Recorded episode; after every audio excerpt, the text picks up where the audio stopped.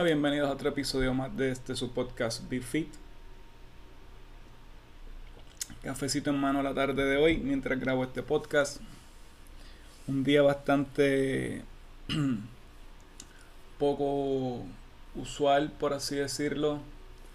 Eh, clientes, eh, trabajo en universidad, estoy casi terminando este término. Eh, hay un par de cosas en mi cabeza que no sé si andan muy bien en cuestión de, de organización y estructura sobre la universidad, como que siempre digo lo mismo, que la voy a empezar temprano en la semana, voy a atacar a leer mucho, qué sé yo, pero termino el fin de semana, el fin de semana bien clavado y el domingo estoy estudiando hasta las 4 de la mañana. Pero estamos aquí, ya hoy es martes, ya este año se está acabando, eh, vamos a hablar un poquito de fitness, de ejercicio, algunos consejos, un poquito de las cosas que pasaron en el deporte que me gusta, la UFC, este fin de semana. Algunas cosas como que me sorprendieron, sobre las quiero comentar con ustedes. No voy a hablar de fútbol porque el fútbol en verdad no es un deporte que me interese. Podrá ser el deporte rey, pero pues no le veo mucho más allá de, apreciar la capacidad física que puedan tener estos atletas y obviamente la habilidad que tienen para manejar el balón, no me llama la atención ver gente pateando una bola por un campo y ver un juego que se pueda acabar 0-0. Sí, puedo entender muchas cosas de la dificultad, de, de, lo difícil, de, de, del tiempo de competición, sí, pero en verdad yo soy bien poco fanático de los deportes en cuestión de sentarme a verlos continuamente. Como que mi trabajo, mi vida no depende de ello. Por tal razón soy bien, bien poco, por así decirlo, como que eh, no es proactivo la palabra, pero no, no suelo sentarme a ver deportes. Casi siempre lo que veo son los highlights, al menos que sea una pelea que me guste, UFC, cosas así. Pero baloncesto, pues lo sigo, pero en highlight. El béisbol igual, el fútbol americano igual. Eh, todos los deportes en su mayoría los sigo en highlight. O sea, como que mi trabajo no depende de ver deportes, no tengo tiempo para ver deportes. O sea, yo veo bien poca televisión.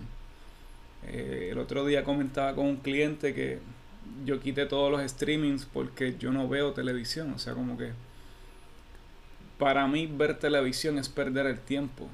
O sea, al menos que yo no esté viendo algo que me sea nutritivo a nivel educativo, que me enseñe algo o que me despierte la curiosidad por algo. El yo sentarme a ver una serie de Netflix, por simplemente el hecho de sentarme a ver una serie de Netflix, ya yo siento que en mi vida agoté demasiado tiempo en esas prácticas. Y ahora en verdad, o sea, yo puedo ver cosas, pero lo que hago es que hablo, o sea, con YouTube, tú no necesitas un streaming.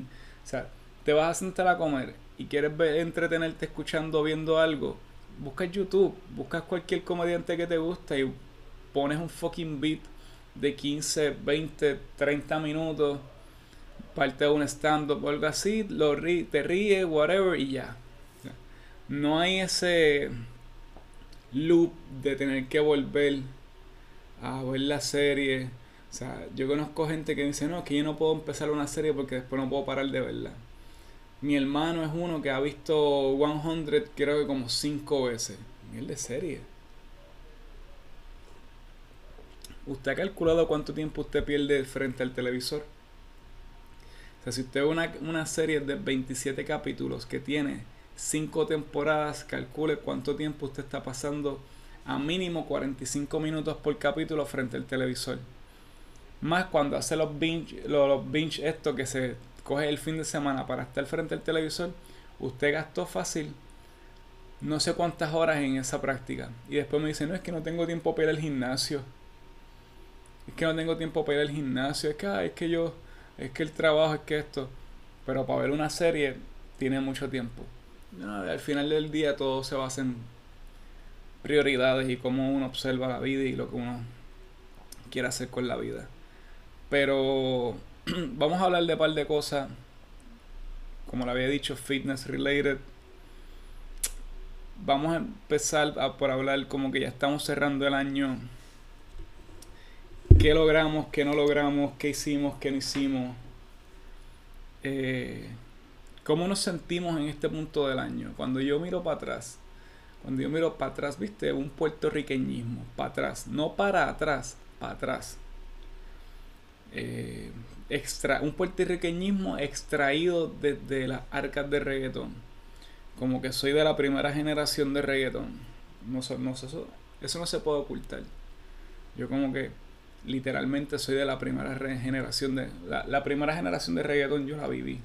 Yo era parte de ese movimiento. O sea, de Vico C, de Brully MC, de, de, de todos esos exponentes, yo fui parte de esa primera generación. O sea, los nenes que están ahora, que se creen que son los más reggaetoneros y los más traperos, posiblemente no saben quién es Lisa M. Y posiblemente tú que me estás escuchando no sabes quién es Lisa M. Pero pues, yo me acuerdo de Lisa M, de Francesca, de Keep Power Posse ¿Ves cómo caemos del fitness a cualquier otra cosa? Es que esto es un podcast de hablar de lo que sea. Esto es un, solo ride en el cual yo voy atando cabos y atando temas para poder brindarles un poco de información relacionada al fitness, que a lo mejor tú, tú vas a brincar esta parte, pero a lo mejor de esta parte estás aprendiendo dos o tres cosas, porque a lo mejor lo que tienes son 25 años y pensaste que el reggaetón empezó con Daddy Yankee.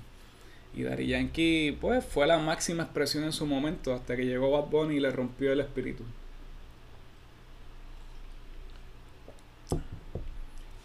Eh, aunque yo siempre voy a decir que Bad Bunny es un producto más que un artista. O sea, él, él ha sabido capitalizar sobre muchas cosas y la gente que tiene alrededor es un equipo de trabajo ganador. Pero como rapero así como que no, no me impresiona. No es algo que yo no haya visto antes. Pero pues vamos a dejar el mundo urbano y esa parte a un lado porque rápido la gente se pone, tú sabes, como que no, no hables mal de Bad Boy. Yo puedo hablar mal de quien me salga los cojones, igual que tú puedes hablar mal de quien te salga los cojones. Consejo, gente, no permitan nunca que nadie controle sus discursos o sus ideas. Su opinión es su opinión y usted puede tener la opinión que sea sobre lo que sea. Para algo existe la, libertad de expresión. Y una expresión verbal no es violencia. No se deje engañar. La violencia implica una agresión física. Puede buscarlo en el diccionario. El, el, hecho de que usted, usted exprese sus ideas siempre y cuando no incite a la violencia directa contra algún grupo de personas o algún individuo el hecho de que usted, usted tenga ideas diferentes a los demás no implica que usted está violando o maltratando o, eh, agrediendo a alguien. La agresión verbal no existe. Existe la disidencia y la diversidad de ideas.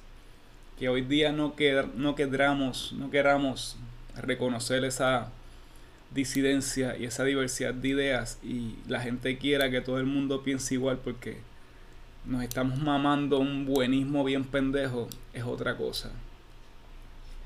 Pero usted puede tener ideas disidentes, usted puede discrepar, usted puede discrepar de mí, de este podcast, de, de su mamá, de su papá. Y nada de lo que usted diga se convierte en un acto violento, al menos que lo lleve al plano físico o que incite a la agresión de esa persona o a, violar los derechos de esa persona. Si usted simplemente opina diferente y, por ejemplo, piensa que Bad Bunny es una mierda de cantante, pues es su opinión. Si usted opina que este podcast es una mierda, pues es su opinión. Si usted opina que usted sabe más que yo de ejercicio, pues es su opinión. Todos tenemos derecho a una y todos tenemos derecho a expresarla. No deje que nadie ni nada le coarte su libre pensamiento. Pero ven como yo voy haciendo ping-pong temático de cosas en cosas, en cosas, en cosas. Y no llego hasta donde tengo que llegar, que es el fitness. Y estábamos hablando de que quería hacer como un pequeño recuento a ver si yo me trabo hablando, un pequeño recuento sobre las cosas que han sucedido este año por las cuales debo sentirme agradecido. Eh, y es que el otro día estaba en el gimnasio y, de momento me puse a pensar sobre eso. Yo, mi gimnasio, para mí entrenar es como un momento de meditación. Es como un momento en el que por más que yo esté jodido debajo de la barra, o por más esfuerzo que yo esté haciendo, estoy yo con yo conmigo mismo en silencio, escuchando mis pensamientos.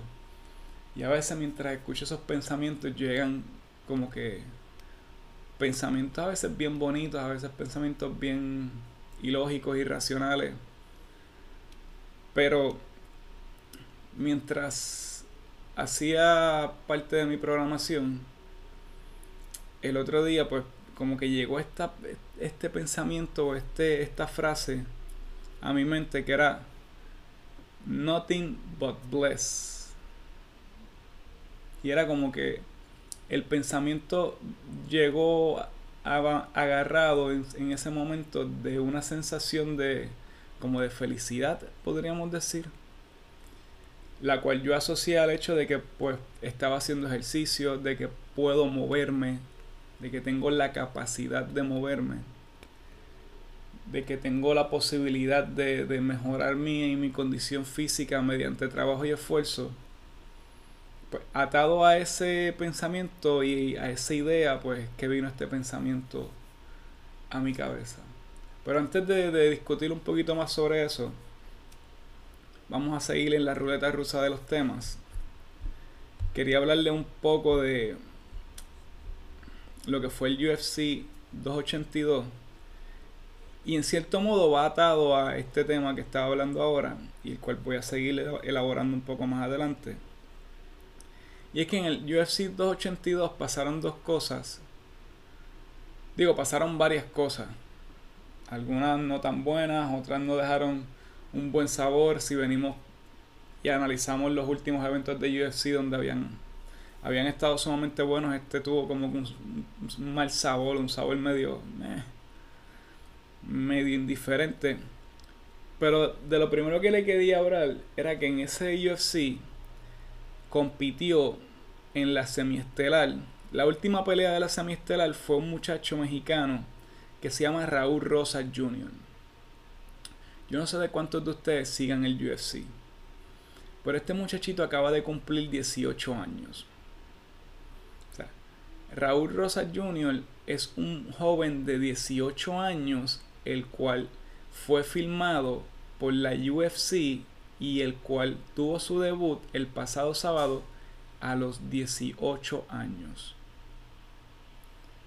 O sea, yo, yo cuando yo vi eso, yo me dije, ¿qué carajo yo estaba haciendo a los 18 años? Y yo estaba eh, bebiendo ron, perdiendo el tiempo y jugando con bolitas de caca entre mis panas. O sea, por decirlo así, porque en verdad era perder el tiempo lo que hacíamos. Y este chamaco mexicano tuvo a los 10 años la primer, o sea, creo que fue a los 10, 8 años que él empezó a pelear MMA. Obviamente a manera amateur. A los 8 años tiene su primera pelea de MMA amateur. A los 10 él sabía lo que quería en su vida. A los 12 ya él estaba trabajando en su proyecto de vida. Y a los 18, o sea, estando en high school, siendo un adolescente el cual sus padres le niegan el carro para irse de fiesta, este chamaco ha tenido la capacidad de entrenar al más alto nivel y ganarse un puesto en la UFC. O sea, la dedicación, empeño, trabajo y coraje que ha tenido este muchacho es increíble. Y él habla con mucha confianza sobre su performance. Actually, el otro día vi un video de Greenfit, que es un youtuber que yo sigo mucho. Me gustan los análisis que él hace y demás. Donde él hizo un video hablando de que este muchacho cae mal por su exceso de confianza.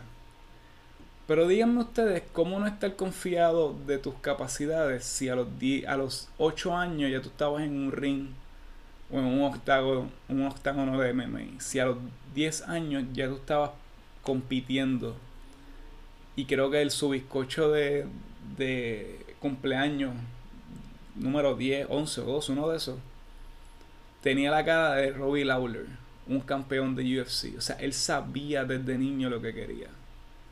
Y lo ha trabajado por los últimos 10 años de su vida al más alto nivel según sus capacidades y hoy día hizo su primera pelea profesional en UFC y no es hacer la primera pelea profesional en UFC, no, es ganarla por su misión en el primer asalto. Eso conlleva un mérito increíble. Porque aunque existen muchas compañías de, de artes marciales mixtas, la UFC es una de las que tiene el mejor talento disponible ahora mismo. Yo diría que dos de las mejores compañías de UFC, o de, de UFC, perdón, de MMA ahora mismo, una es UFC y la otra es One. En One se ve un talento estupidísimo. Lo único que One creo que está eh, en la base de One, o sea, son más de del orientales, o sea, más como que para ese lado de, Japón para allá, que ellos están más, más. Pero, o sea, One tiene un excelente nivel competitivo, PFL tiene un excelente nivel competitivo, pero UFC tiene una de las mejores plataformas de artes marciales mixtas ahora mismo. Y este chamaquito llegó a su primera competencia confiado de su talento, se paró frente a otro joven prospecto y lo sometió en el primer asalto. O sea, no es que se fue a tres asaltos por decisión, no, lo sometió en el primer asalto. O sea, eso es el resultado de mucho, mucho, mucho trabajo. Así que si usted no sabe quién es el muchachito, él dice que va a ser el campeón más joven. Ese galardón ahora mismo lo tiene John Jones, quien fue campeón a los 23 años.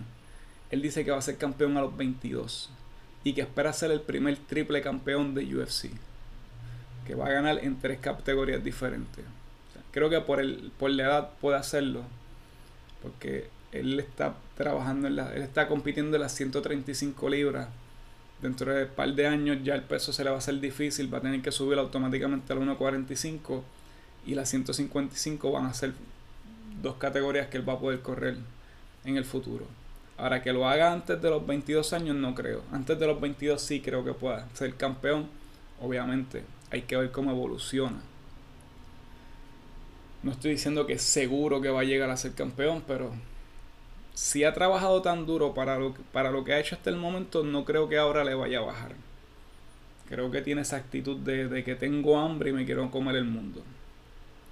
Y el otro que tiene una actitud bastante parecida pero obviamente este ya no está en esas categorías juveniles, pero es un prospecto que viene acomodándose, es Ilia Tupuria.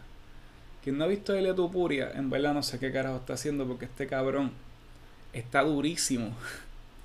a mí siempre me gustaba cómo peleaba Ilia Tupuria, pero cuando lo, lo macharon con Bryce Mitchell, Bryce Mitchell es un tipo también que está cabrón. venía invicto, Bryce Mitchell es un tipo que como que es fearless. Este tipo no le tiene miedo un carajo. Y yo dije, me gusta más Hila Tupuria en cuestión de cómo pelea, pero en esta pelea yo le voy a ir a Bryce Mitchell.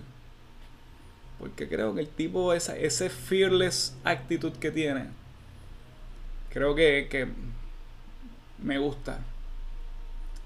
Y me, y me guayé bien cabrón porque Ilia Tupuria lo cogió y le dio una salsa asquerosa y en el segundo asalto lo sometió, o sea. Y la Tupuria estuvo toda la conferencia de prensa. O sea, y es un tipo cuando tú lo escuchas hablar, tú sabes que el tipo está bien puesto para su cosa porque el tipo más confidence no puede tener.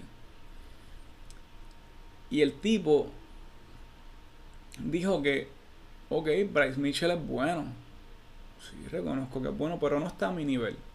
Cuando tú dices cosas como esas, en verdad, o eres un engreído o sabes lo que tienes. Yo creo que él sabe lo que tiene.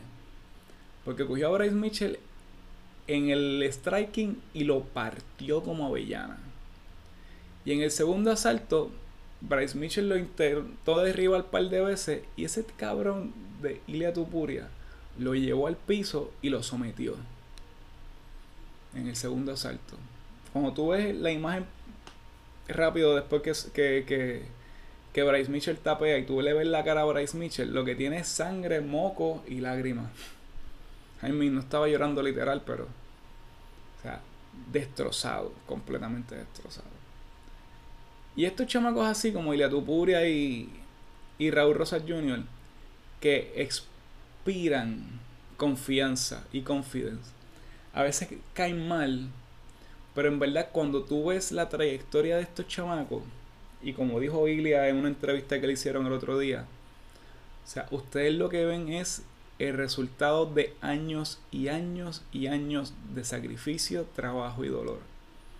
Yo no simplemente me llevo preparando para esta pelea. Antes de esta he tenido muchas otras y he tenido que pasar horas de preparación, de entrenamiento, de caerme, de levantarme.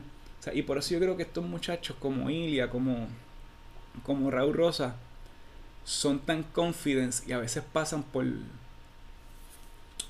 por presumidos. Y ya, caerle mal a la gente, pero sobre todo a la gente que tiene como que una baja autoestima. Definitivamente. Cuando usted tiene una baja autoestima, y lo digo por experiencia, en algún momento de mi vida fui así.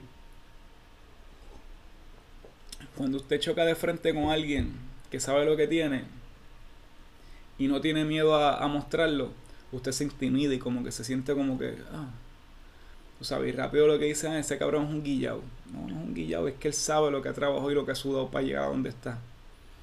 Y cuando usted sabe lo que ha sudado y ha trabajado para llegar a donde está, no está de más que de vez en cuando usted sea un poquito show off. Y eso, eso de ay, que, que ser humilde. Usted puede ser humilde, yo puedo show off y poder tener conversaciones con cualquiera, pero estar seguro de lo que yo tengo y lo que soy, lo que valgo y lo que, y lo que merezco. Pero tener también la, la bondad y la, y la gentileza de ayudar a los que lo necesitan y a los que necesitan un consejo y a los que están empezando, etcétera. Aquí llevamos la idea esta de la humildad, de que ser humilde es aparentar ser un estúpido o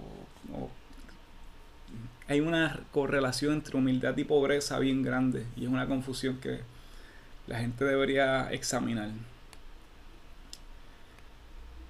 Pero ahora volviendo a los temas que, que competen en respecto a lo del fitness.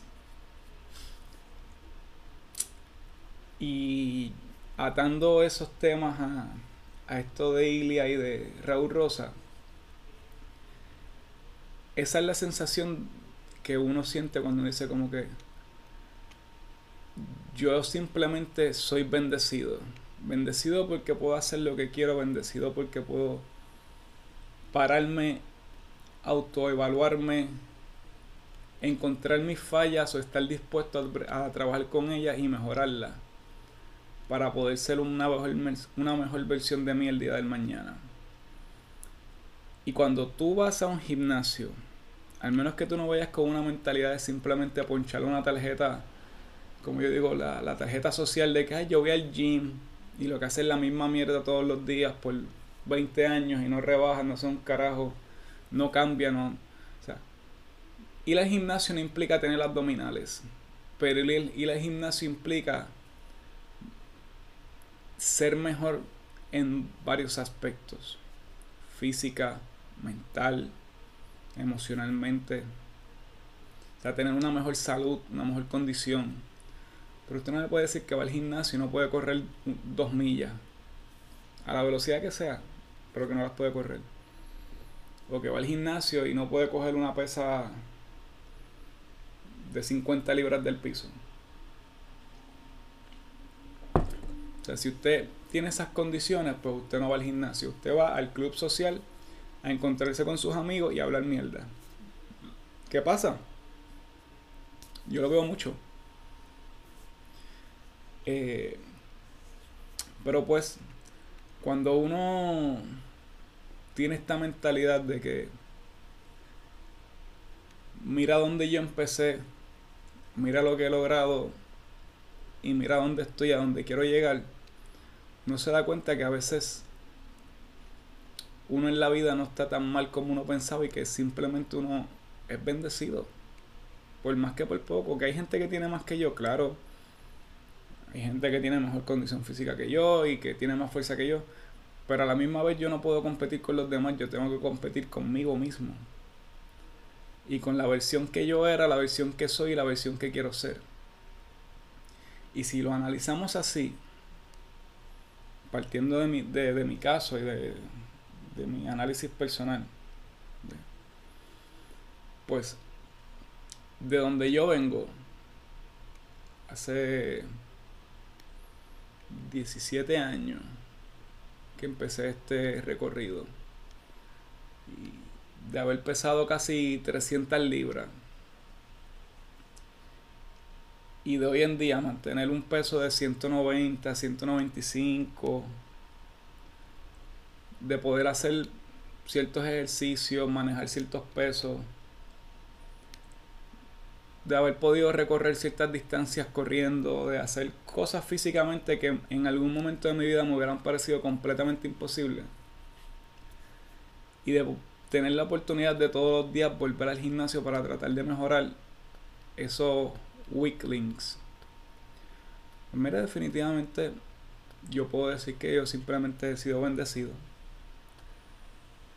de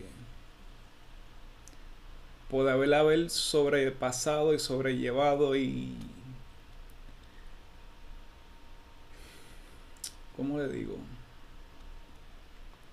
cambiado por así decirlo el destino de mi vida. So, cuando analizo este año y yo aprendo mucho de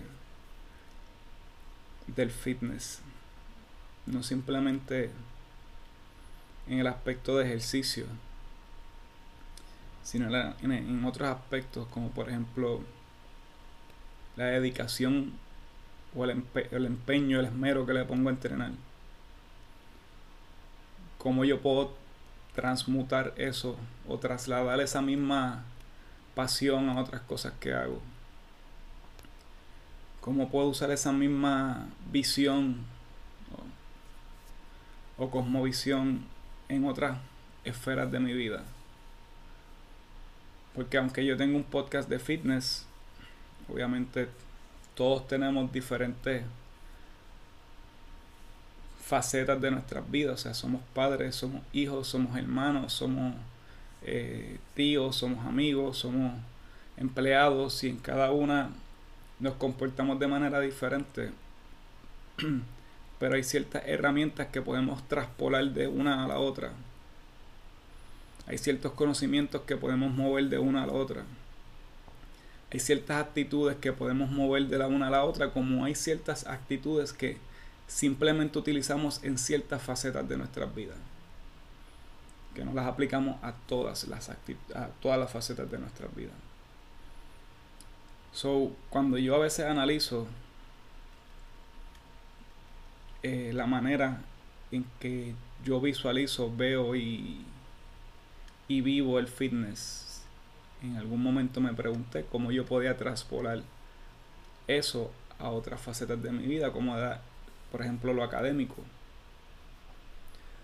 Por eso ahora mismo estoy terminando, voy para mi último año de, de kinesiología y espero estudiar terapia física. Porque si yo puedo, si yo puedo estar o puedo estar entrenando o haciendo del fitness algo esencial en mi vida por los últimos 17 años, porque no puedo coger un libro por los próximos cuatro. Si yo pude elaborar un plan de trabajo, el cual me permitiera pasar de hacer un squat con 180 libras hace 5 o 6 años atrás, 7 años atrás, y hoy por hoy tener un squat de 305 libras. Entonces, porque yo no puedo elaborar un plan que me permita salir de la casa que tengo rentada hasta llegar a comprarme mi propia casa. Ese tipo de, de, de, correlaciones, ese tipo de, de, situaciones es lo que me hace pensar que pues en realidad, aunque a veces uno tiene días bien perros y bien malos y bien difíciles y bien complicados, pues uno al final del día, si se está comiendo un plato de comida y duerme en una cama simplemente es bendecido. Si al otro día me puedo levantar, ponerme las tenis, ir al gimnasio, entrenar, tratar de mejorarme a mí mismo, llegar a mi casa, coger la computadora, aprenderla, leer, estudiar, aprender cuatro cosas que no sabía, seguir adquiriendo conocimientos y aplicarlo en la preparación de mis clientes, aunque no tenga todo lo que creo merecerme o todo lo que quiero, simplemente soy bendecido. Porque tengo 24 horas más para seguir trabajando, tengo otro día mañana para seguir trabajando, tengo la, la oportunidad de seguir mejorándome a mí mismo día tras día. Y ese, ese fue un análisis al que llegué, creo que haciendo un squat, hace como dos semanas atrás.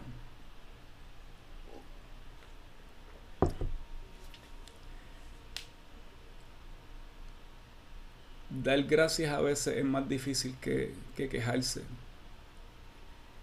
Y lo fácil de quejarse es que usualmente cuando tú te quejas, te presentas como la víctima.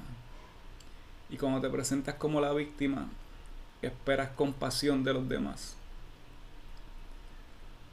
A veces compasión, a veces pena. Pero el papel de víctima es mucho más fácil de llevar que el papel de...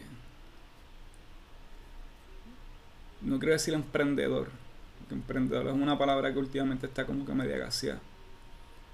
Pero como que el, el, de asumir responsabilidades.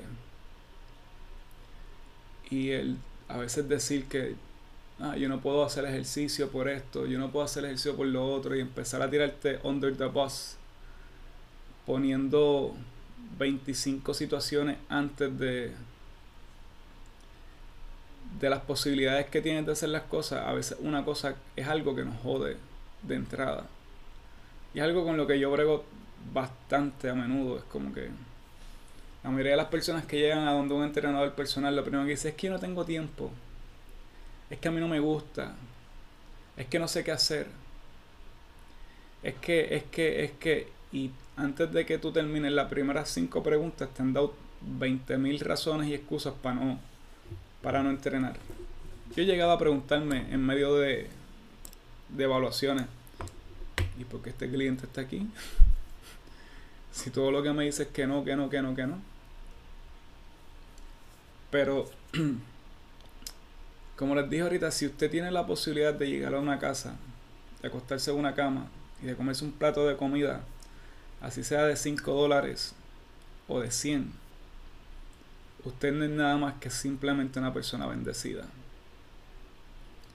Porque tiene la capacidad y la potestad de cambiar su situación de vida si usted simplemente decide mejorarse usted mismo día tras día. Y una de las cosas con las que a mí me ha costado trabajar en mis análisis y en mi en mi evolución de, mis líneas de pensamiento y de, de, cosmovisión de la vida y demás, es la prisa y la urgencia porque las cosas pasen. Yo pospuse el estudiar por años, porque siempre decía, yo no tengo tiempo para esto, yo no tengo tiempo para esto, yo no tengo tiempo para... Pero el problema es que si no, no hago el tiempo, para sentarme a estudiar, posiblemente cuando lo necesite, no voy a tener las fuerzas para hacerlo. Y cuando digo lo necesita me refiero a al fruto del trabajo que estoy haciendo ahora. O sea, yo tengo 40 años. Yo no voy yo no estoy en línea ascendente, yo estoy en línea descendente. O sea, como que... O sea, yo me siento como chamaquito de 20. Yo me siento... yo voy al gimnasio y pienso que tengo 20 años y aprendo a pararme de mano, a hacer estrellas sin mano, aprendo un montón de cosas bien locas. Pero la cuestión es que si me quedo en la mentalidad de que todo lo malo me pasa a mí y de que yo no puedo dedicarme o hacer un esfuerzo extra por mejorar mi situación, así como lo he hecho en mi vida fitness, en mi vida personal, laboral, etcétera, cuando yo tenga 60 años, yo no voy a tener las ganas de, de estudiar o algo así. Yo voy a tener las ganas de estar tirado y posiblemente no voy a tener la estamina ni, ni muchas otras cosas para poder cumplir con lo que tengo que hacer. Entonces, si yo no ejecuto un plan corto, mediano y largo plazo, para yo poder evolucionar mi situación, así como lo hice en el fitness, y así como lo hice con mi peso, con mi físico, etcétera y demás, cuando yo necesite en realidad los frutos de este esfuerzo, no los voy a tener. Y ahí las cosas se van a complicar. Así que yo he aprendido que si yo, por más a veces como que complicada que se, se vea la situación, o por más incómoda, o por más poco apetecible que se vea el panorama, si yo puedo llegar a entrenar, a ver a mis clientes, y por la noche me puedo sentar a estudiar, leer con un techo y con un plato de comida en la barriga, I'm just blessed. Nada más. Quejarse. Si uno se puede quejar pero hacer de la queja el núcleo y epicentro de tu situación y querer postearte como la víctima de todo de todo lo malo que pasa en el mundo no me va a producir un carajo y me va a meter en un estado mental tan negativo que me, se vuelve hasta tóxico para ti, para tu entorno. Y lo digo por experiencia. Lo digo por experiencia. Digo, no me malinterpreten, yo no, yo no quiero como que sonar a motivador barato. O, o como que, ah, diablo, esto.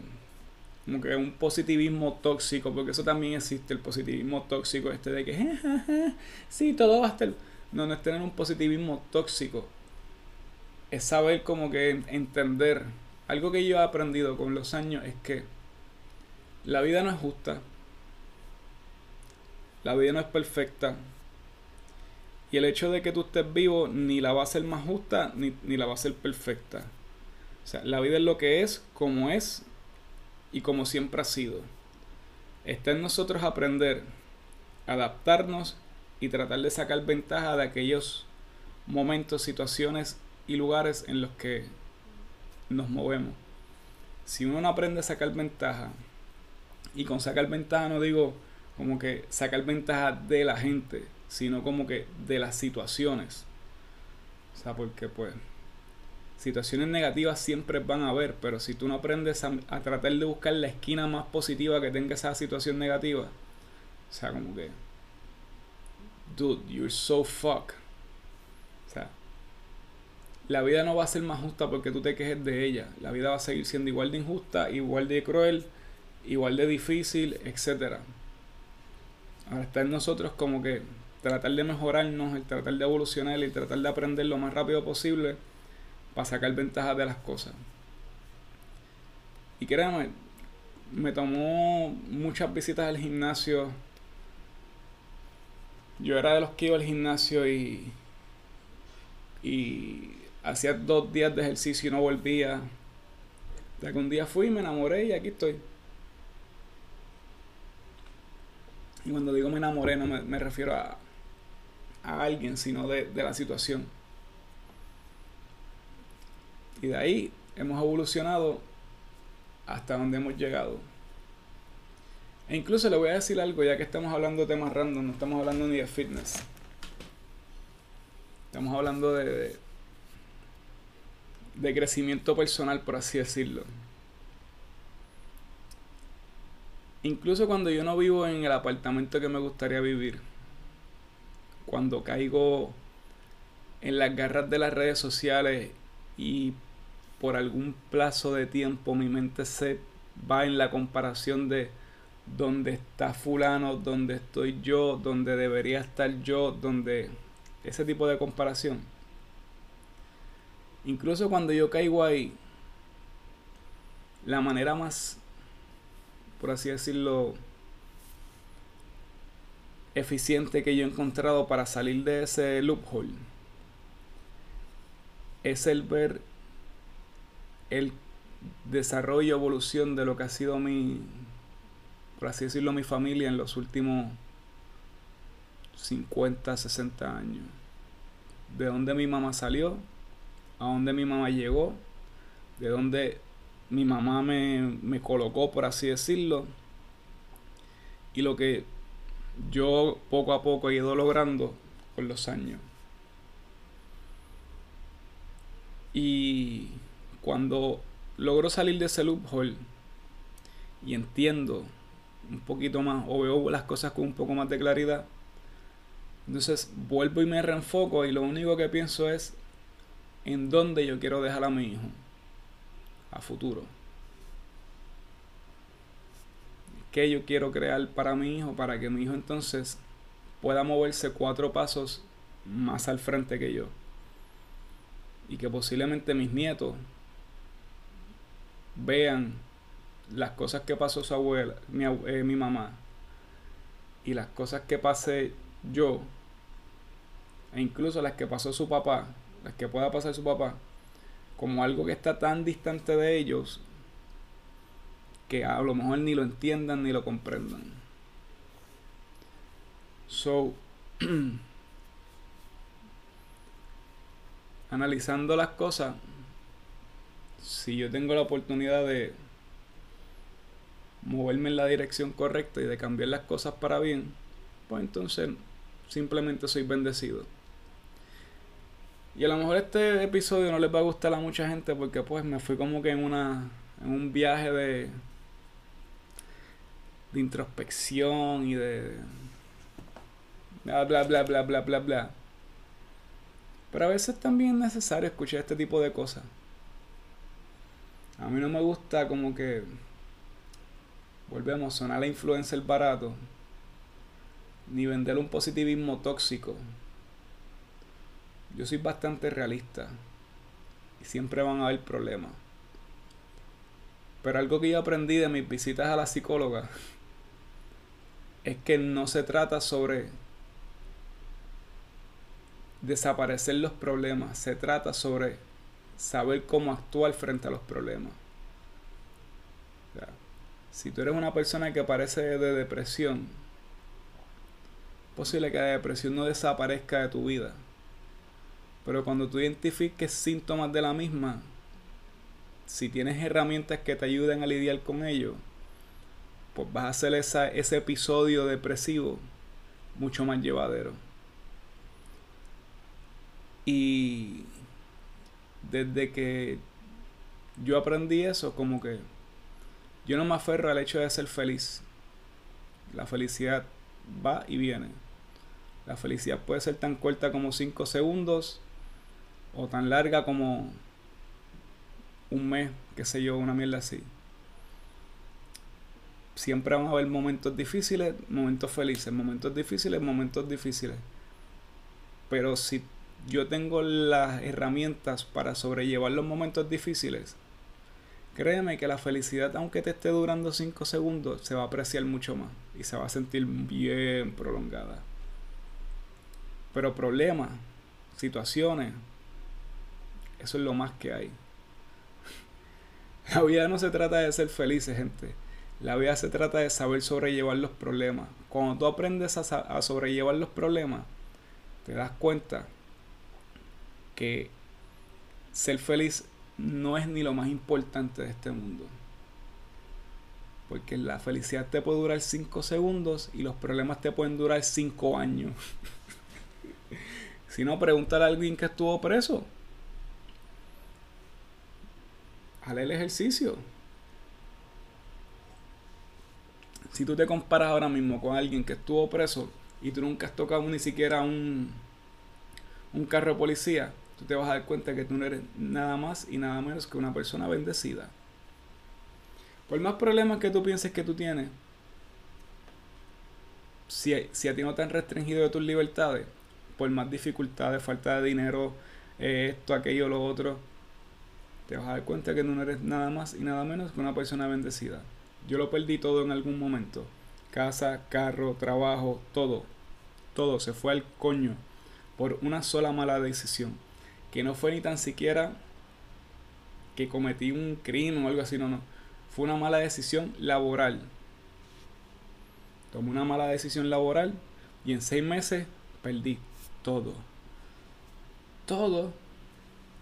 La pasé mal que actually, al sol de hoy todavía no me recupero de muchas de esas cosas. Pero, aquí estamos. Voy para el gimnasio ahora. Mañana me voy a levantar a trabajar. Sigo trabajando y posiblemente a los 60 tenga la casa que quiero, el carro que quiero. Y está haciendo lo que quiero. Así que, señoras y señores, yo no soy nada más y nada menos que una persona bendecida. Espero que este episodio les sirva de algo los ayude en algo, les beneficie en algo o les haga pensar en algo. Si no, como les dije, usted tiene, tiene completo derecho a tener su opinión. A odiar, detestar, menospreciar, lo que usted le dé la gana. Hasta este podcast. Pero si no, si le ayude en algo, déjelo en los comentarios. O envíame un mensaje de texto o algo así, un DM, whatever. Póngalo en el comentario como que, diale, este episodio. Y a lo mejor cambio el contenido y me convierto en Tito, tito, tito motivador. No, en verdad no. No sirvo para esa mierda. Eso de ser motivador es explotación emocional. Está cool a veces de vez en cuando como que hablar de cosas como que un poquito más serias que simplemente ejercicio. Pero eso de ser el motivador tóxicamente positivo, eso es explotación eh, emocional. Si quieres, en otro episodio te hablo de eso. Pero ahora me tengo que ir, tengo que ir al gimnasio, tengo que entrenar. Ustedes saben cómo conseguirme en mis redes sociales, BeFit en Instagram, Bruce on Move en Instagram, mi página personal, eh, los que quieran entrenar conmigo, ya sea online o en persona, me pueden contactar por ahí y nos ponemos en contacto. Eh, como siempre les digo, por favor, denle like al podcast, dele cinco estrellitas, deje su comentario, compártalo para que así más gente lo siga escuchando. Y por favor, esto, esto sí lo quiero pedir de favor. Estoy como a 10 clics, o sea, necesito 10 nuevos escuchas para poder monetizar el podcast. Así que usted María, si usted llegó hasta este punto del podcast, usted me haría un favor bien cabrón si usted lo comparte para ver si 10 personas más lo escuchan y puedo empezar a monetizar el podcast.